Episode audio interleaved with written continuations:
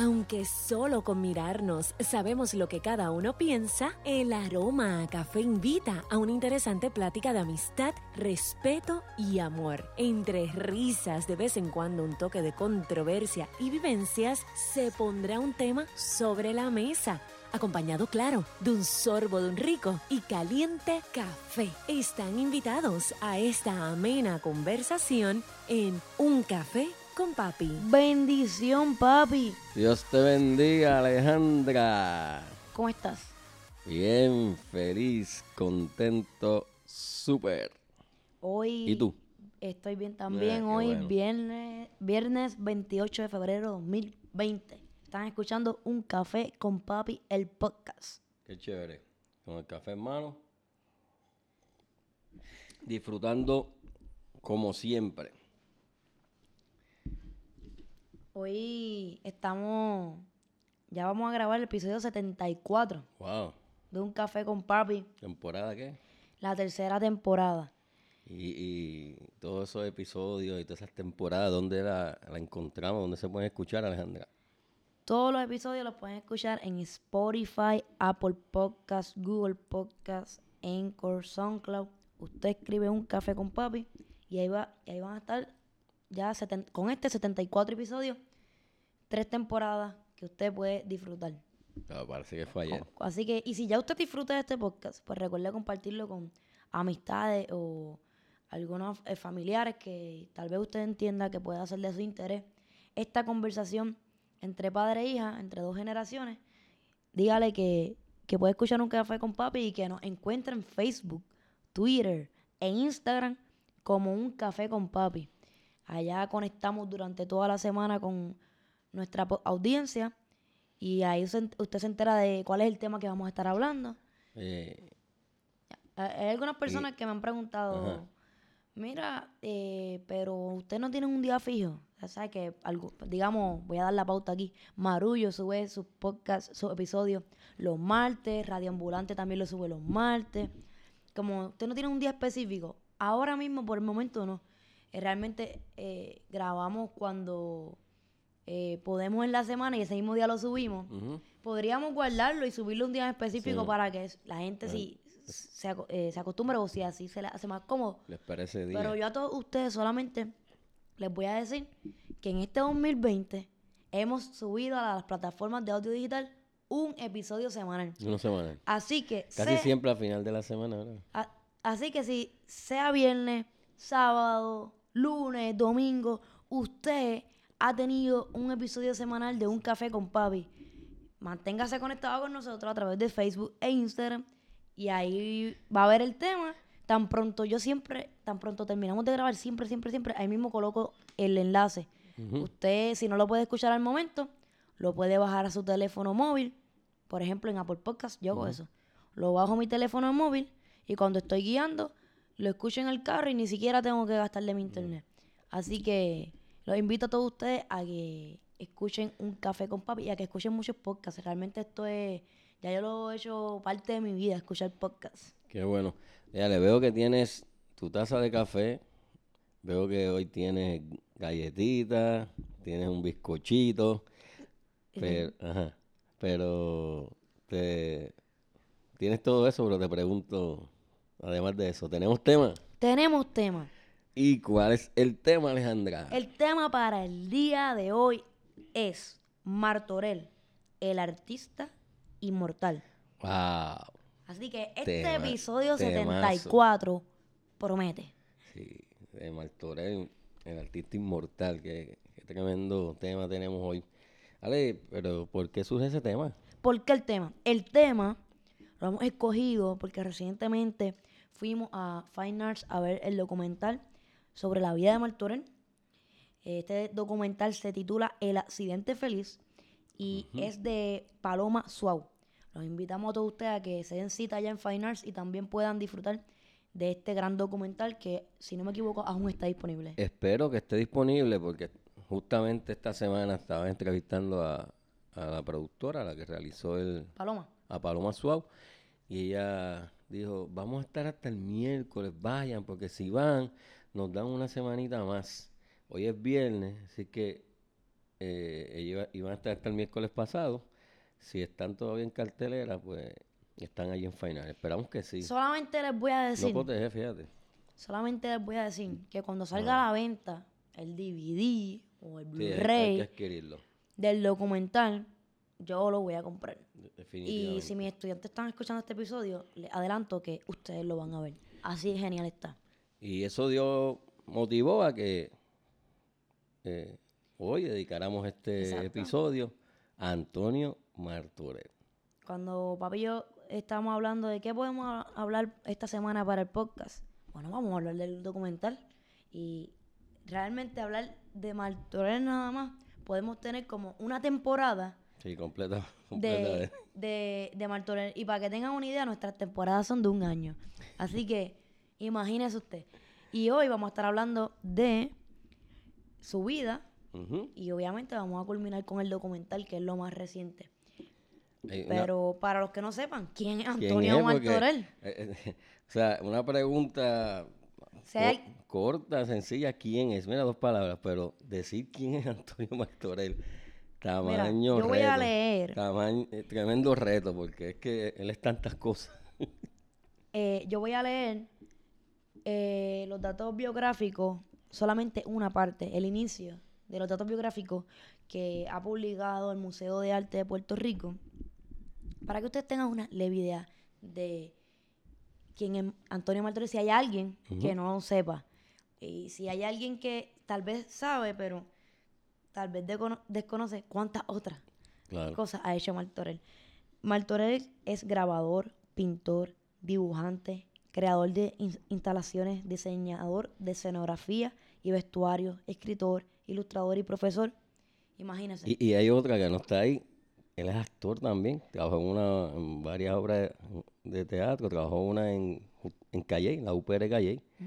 Y otra en Río Piedra, en, en la UPR. Así que también ah, es actor. mira. No sé si es cantante o músico.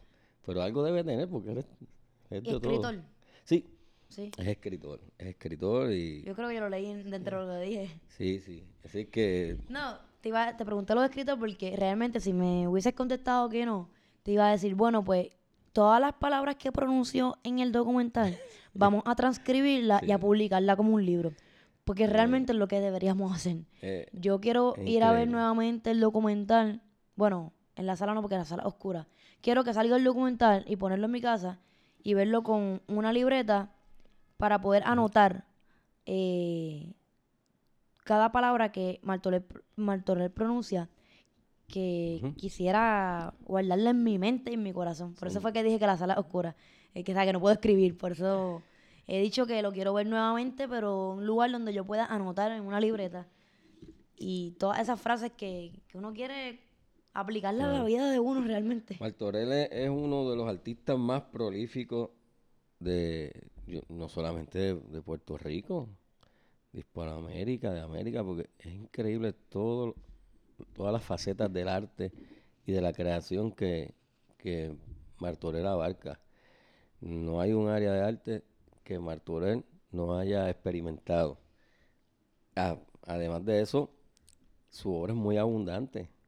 Eh, si hablamos de exhibiciones, cientos. Si hablamos de, de conferencias, cuadros, o sea, de todo lo que él ha hecho, ha hecho mucho.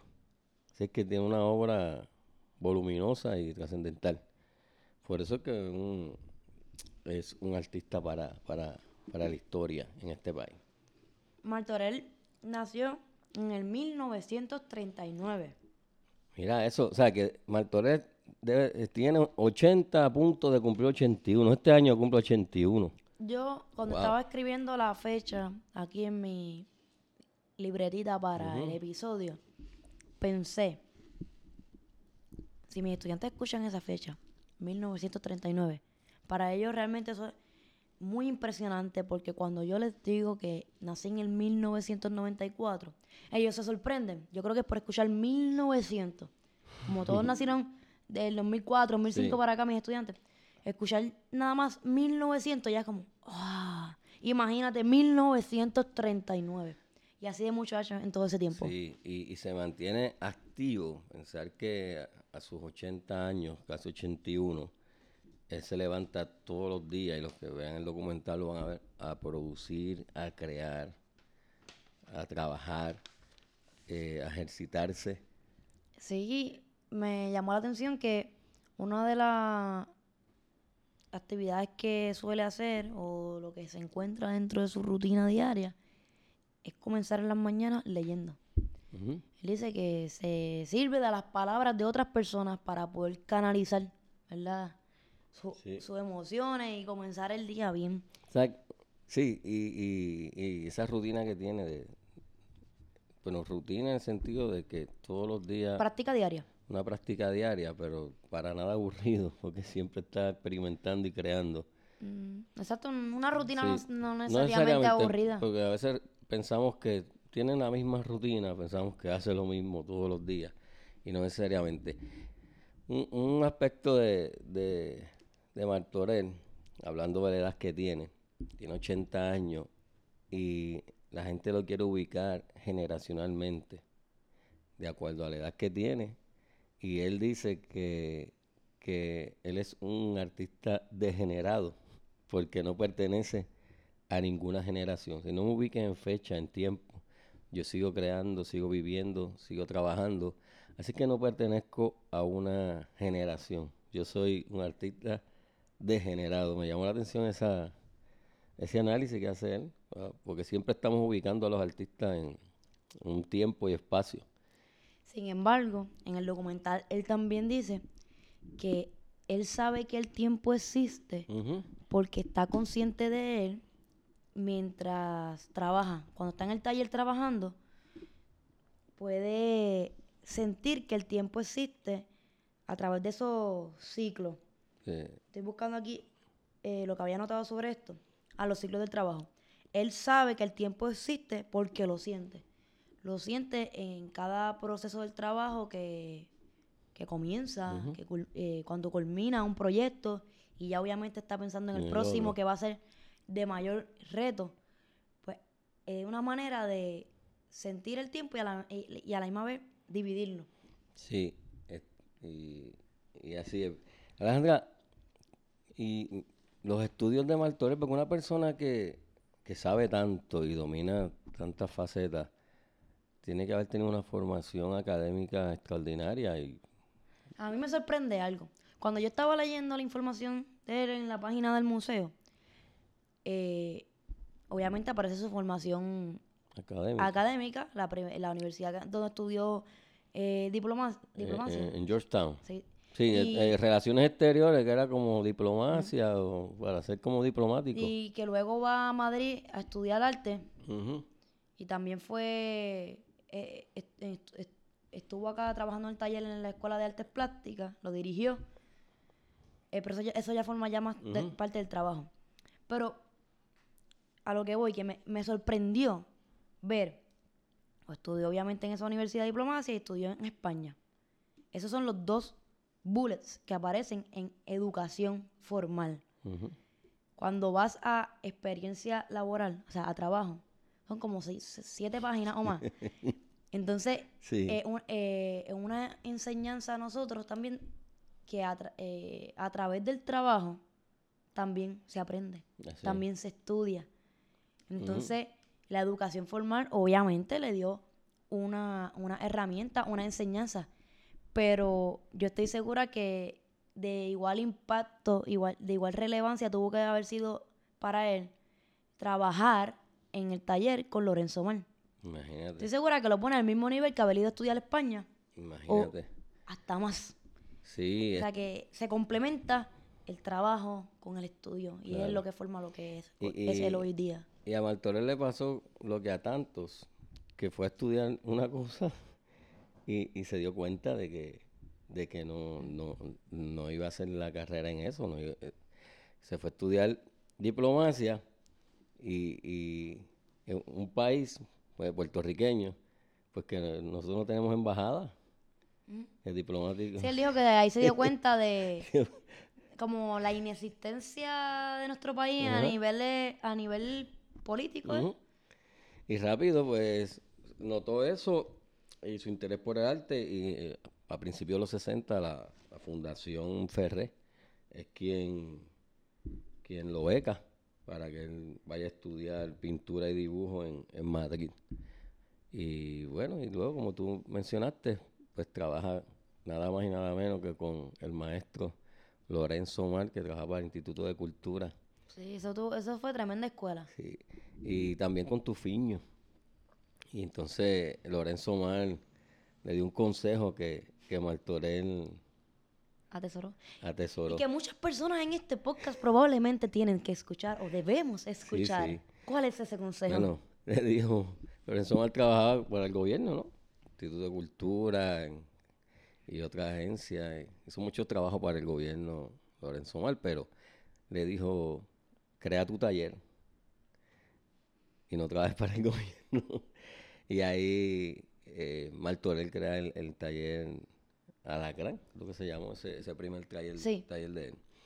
Y bueno, y, y siempre ha sido tallerista, siempre ha tenido talleres, más de uno. Y también en me Ponce, en- en- sí, no, en muchos lugares. y también me encantó que en el documental se resalta y él menciona en varias ocasiones que le gusta trabajar en taller, en colectivo, que esa experiencia que surge cuando estamos diferentes personas en un mismo espacio, en un mismo lugar, pensando, creando, conectados con un mismo fin y cada cual aportando desde el, el lugar donde se encuentra y desde los pensamientos que, que tiene, es lo que crea grandes obras de arte.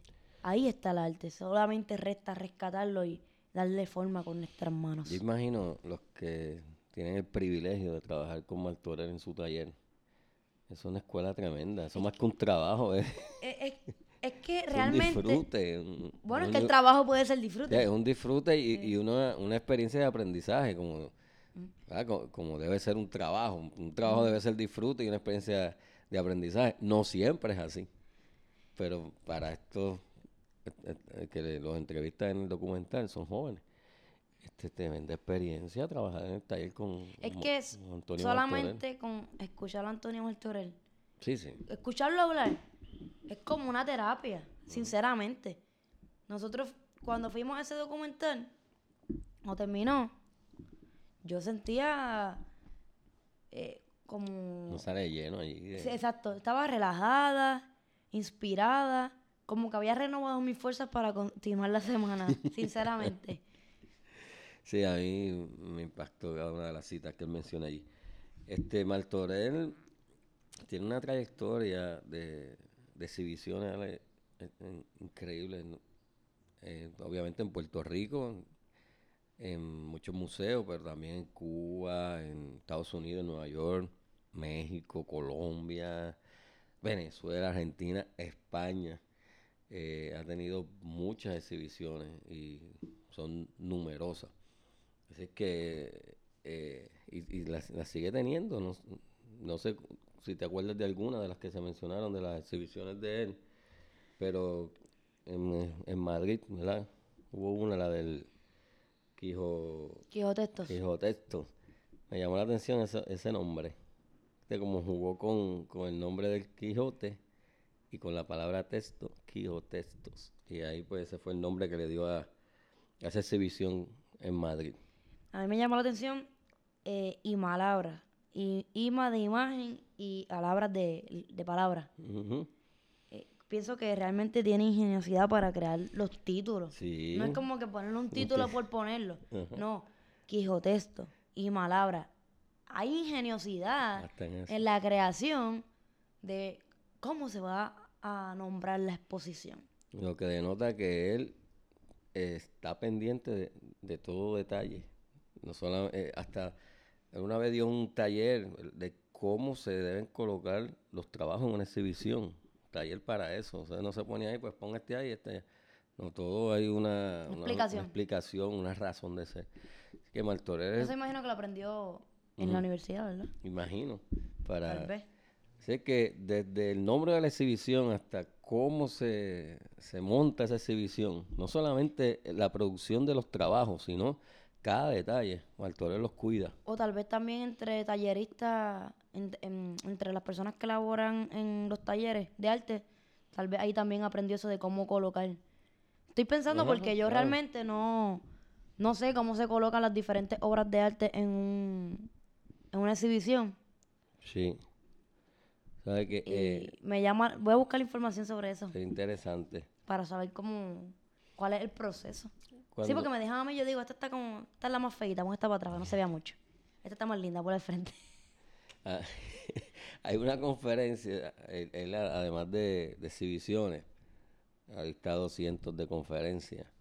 Y hay una que a mí me llamó la atención, porque la llamó La resistencia del español de Puerto Rico. Esa la, la dictó en, en Guadalajara, México, en, en la Feria del Libro. La resistencia del español de Puerto Rico. Así que Martorell abarca también este tema de, del idioma y del lenguaje. De hecho, tuvo un programa de televisión, no sé si lo dan todavía en el Canal 6, que se llama eh, En la punta de la lengua. Eh, y, y Martorell le da mucha importancia a lo que es el, el- el idioma, ¿verdad? Y, y el español. Así Y que- el arte es una forma de comunicarnos, es un lenguaje. Y de, y de expresión, sobre todo.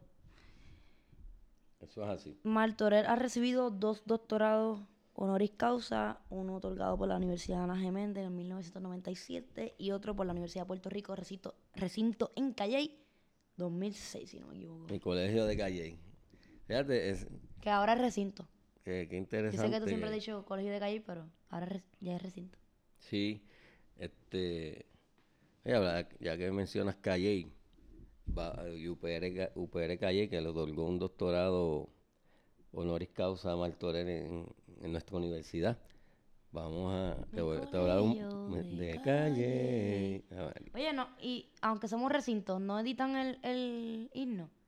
Mi recinto de calle. Es que yo para mí... no, pero pronto, es- eh, ¿Verdad? no, no hay, aunque seamos recintos, no hay un proceso de, sé. de editar el himno, ¿no? La verdad que no sé.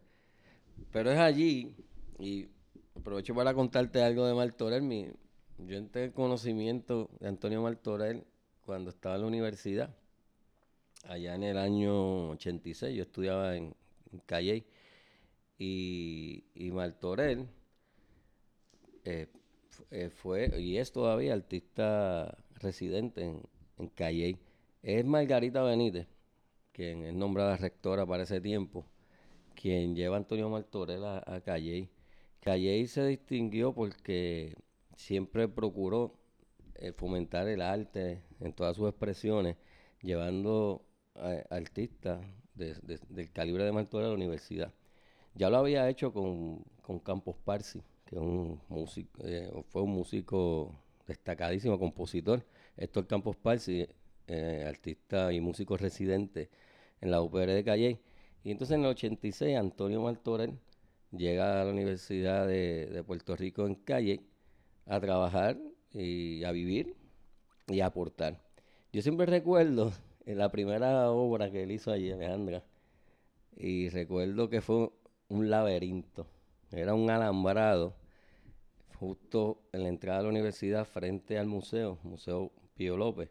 En esa área, eh, él yo recuerdo que yo bajaba por la mañana y yo, pero ¿qué estará haciendo este señor ahí?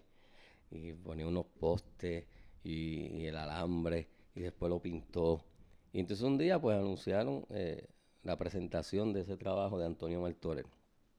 Y tenía unos simbolismos, ¿verdad? Laberinto de la vida. Y recuerdo que allí todo el mundo cantó, bailó, brincó, hasta la rectora Margarita, en el laberinto de Antonio Martorell. Ya no está allí, eso después lo quitaron. Así que recuerdo, eso fue mi, eh, mi primero conocimiento que tuve de, An- de An- de Antonio Martorell. Actualmente todavía entiendo que, que Antonio sigue allí, Antonio Martorell sigue en la universidad. Sí, también dirige el museo de la universidad. Y, la, y, y en la casa, ¿verdad? Que, que fue la que se La que quemaron. la que quemaron. Eh, ese dato que lo tocan obviamente también en el documental me llama la atención porque para mí que a uno se le queme la casa, el lugar donde uno reside, donde uno vi- vive ese espacio tan íntimo, personal, de proceso de creación. Yo, Alejandra Coto, lo veo como una tragedia. Imagínate, que se te queme el lugar donde donde uno habita, donde uno descansa, Donde tiene obra. donde tiene obras que, ha eh, en el caso de, de Mar- eh, Antonio Martorell, tenía obras que habían requerido de su tiempo, de su esfuerzo, trabajo. Y yo lo vería como, wow, se perdió, perdí todo eso. Sin embargo, Antonio Martorell tomaba los, en, en los- los- en el documental se ve que tomaba los papeles y estaban quemados y estaba admirando la belleza eh, Ah. dentro de, de los papeles quemados. Y cómo se, Wow. cómo se habían puesto los bordes. Y él decía, wow, qué bello, mira esto. Eso no lo puedo hacer yo. Esto no- entonces es grande poder ver, apreciar belleza, creación, arte en medio de una situación como esa. Eso es De la destru- impresionante De la destrucción, de y la admirable. ceniza. Encontrar belleza dentro de la destrucción de la ceniza. Resiliente totalmente. Eh, Eso es, demuestra una re- resiliencia admirable. Y, y, no era la primera vez que le pasaba eso, porque el FBI también en- había En otras ocasiones. en otras ocasiones había, Había- entrado y le había destruido parte de su obra, que yo no sé qué fueron a buscar, pero obviamente no encontraron nada. Así que ¿Y qué hizo él?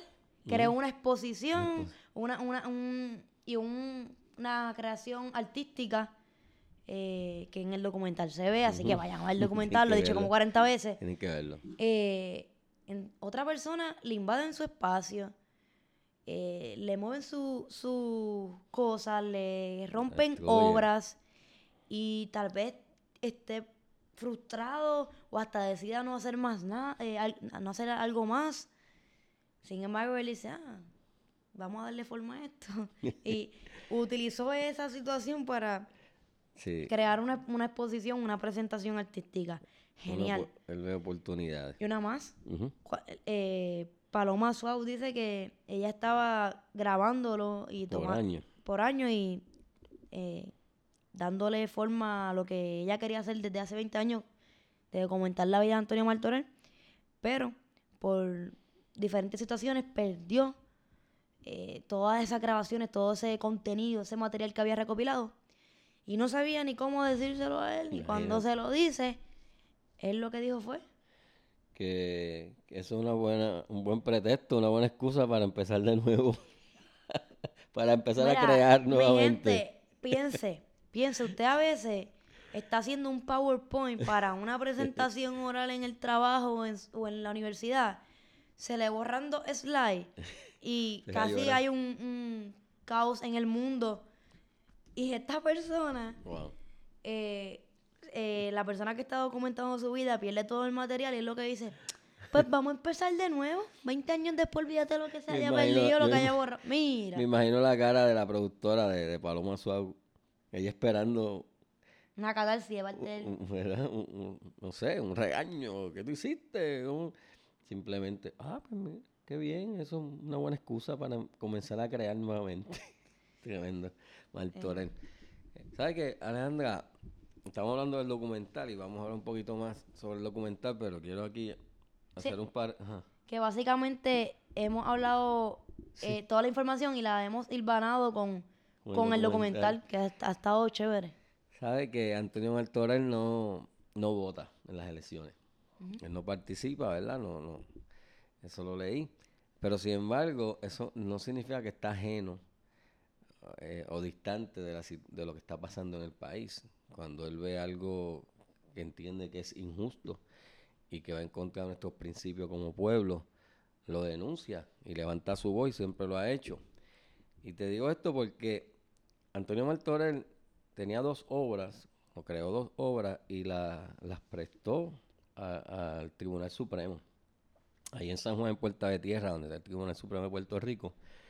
Una estaba, creo que en, un área del tribunal, y, otra estaba en la oficina del presidente del juez, de- del presidente del Tribunal Supremo, del juez presidente.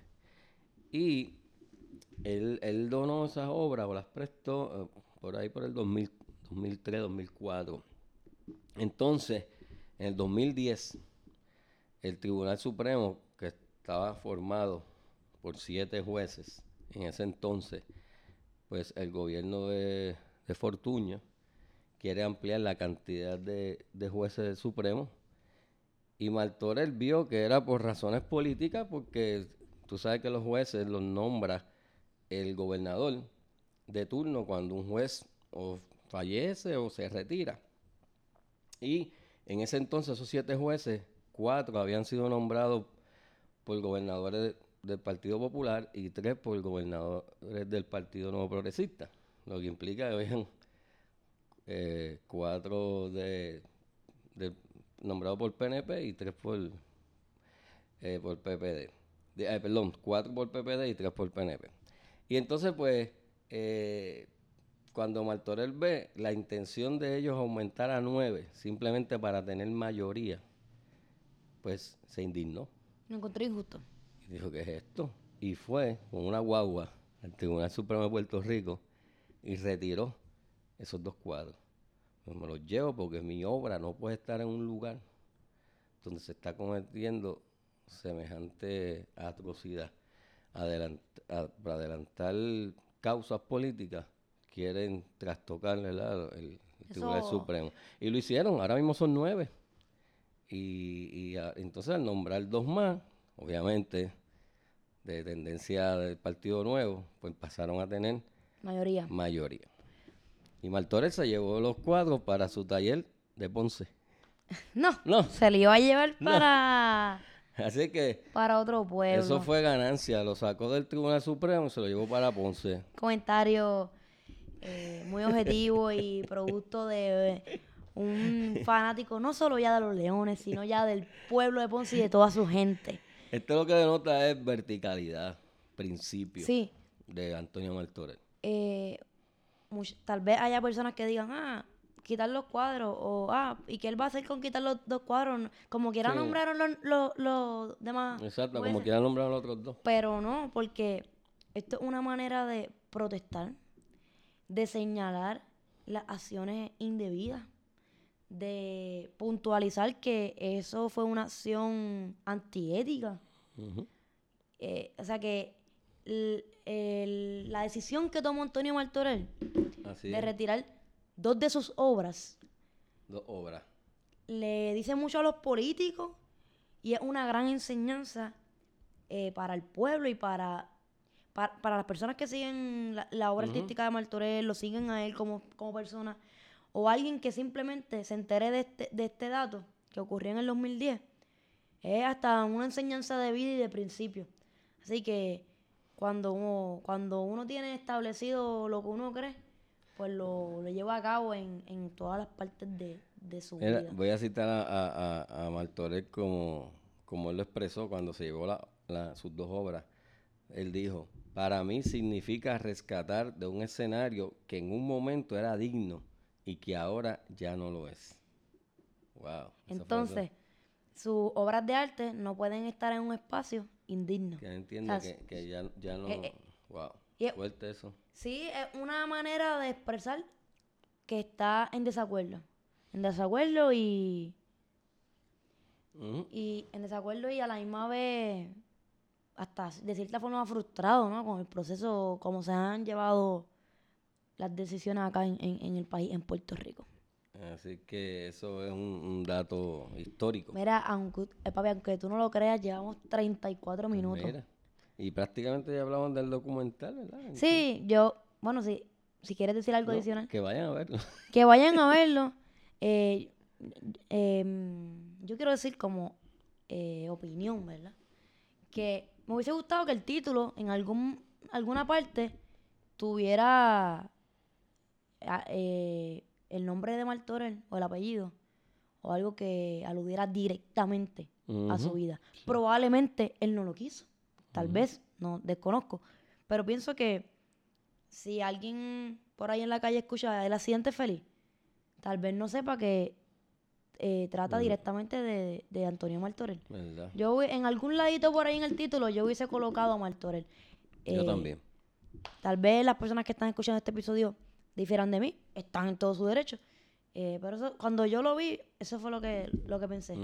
Miraba la taquilla y veía como que el accidente feliz. No sé, accidente el, feliz. el nombre de Toño ahí. ¿Quién, Sí. Me pregunto quién habrá escogido o creado el título. Mm, Voy a no darme sé, la tarea de buscar eso, si es que aparece por ahí.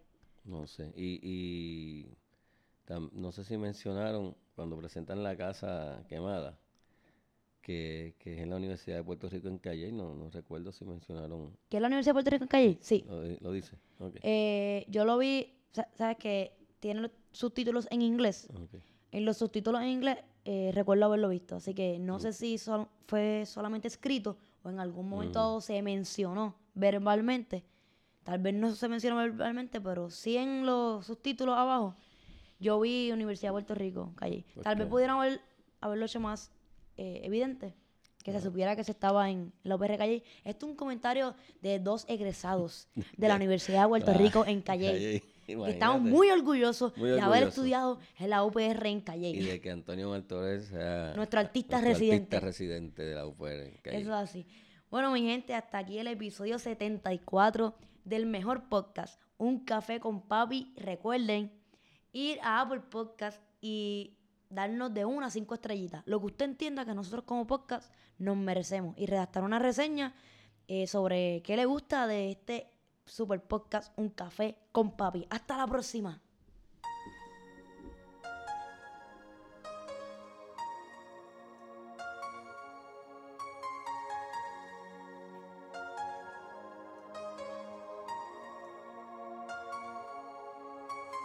Queremos ampliar nuestra mesa y extender nuestra conversación. Hay café para todos y el respeto y el cariño se extiende para ti. Comparte este programa y únete a nuestra plática a través de Un Café con Papi. Búscanos y síguenos en las redes sociales como Un Café con Papi. Amamos con el alma a nuestras madres. Sin embargo, nunca debe haber una excusa al momento de sentarse a la mesa, intercambiar miradas, desenredar y tejer conversaciones mientras tomamos un café con Papi.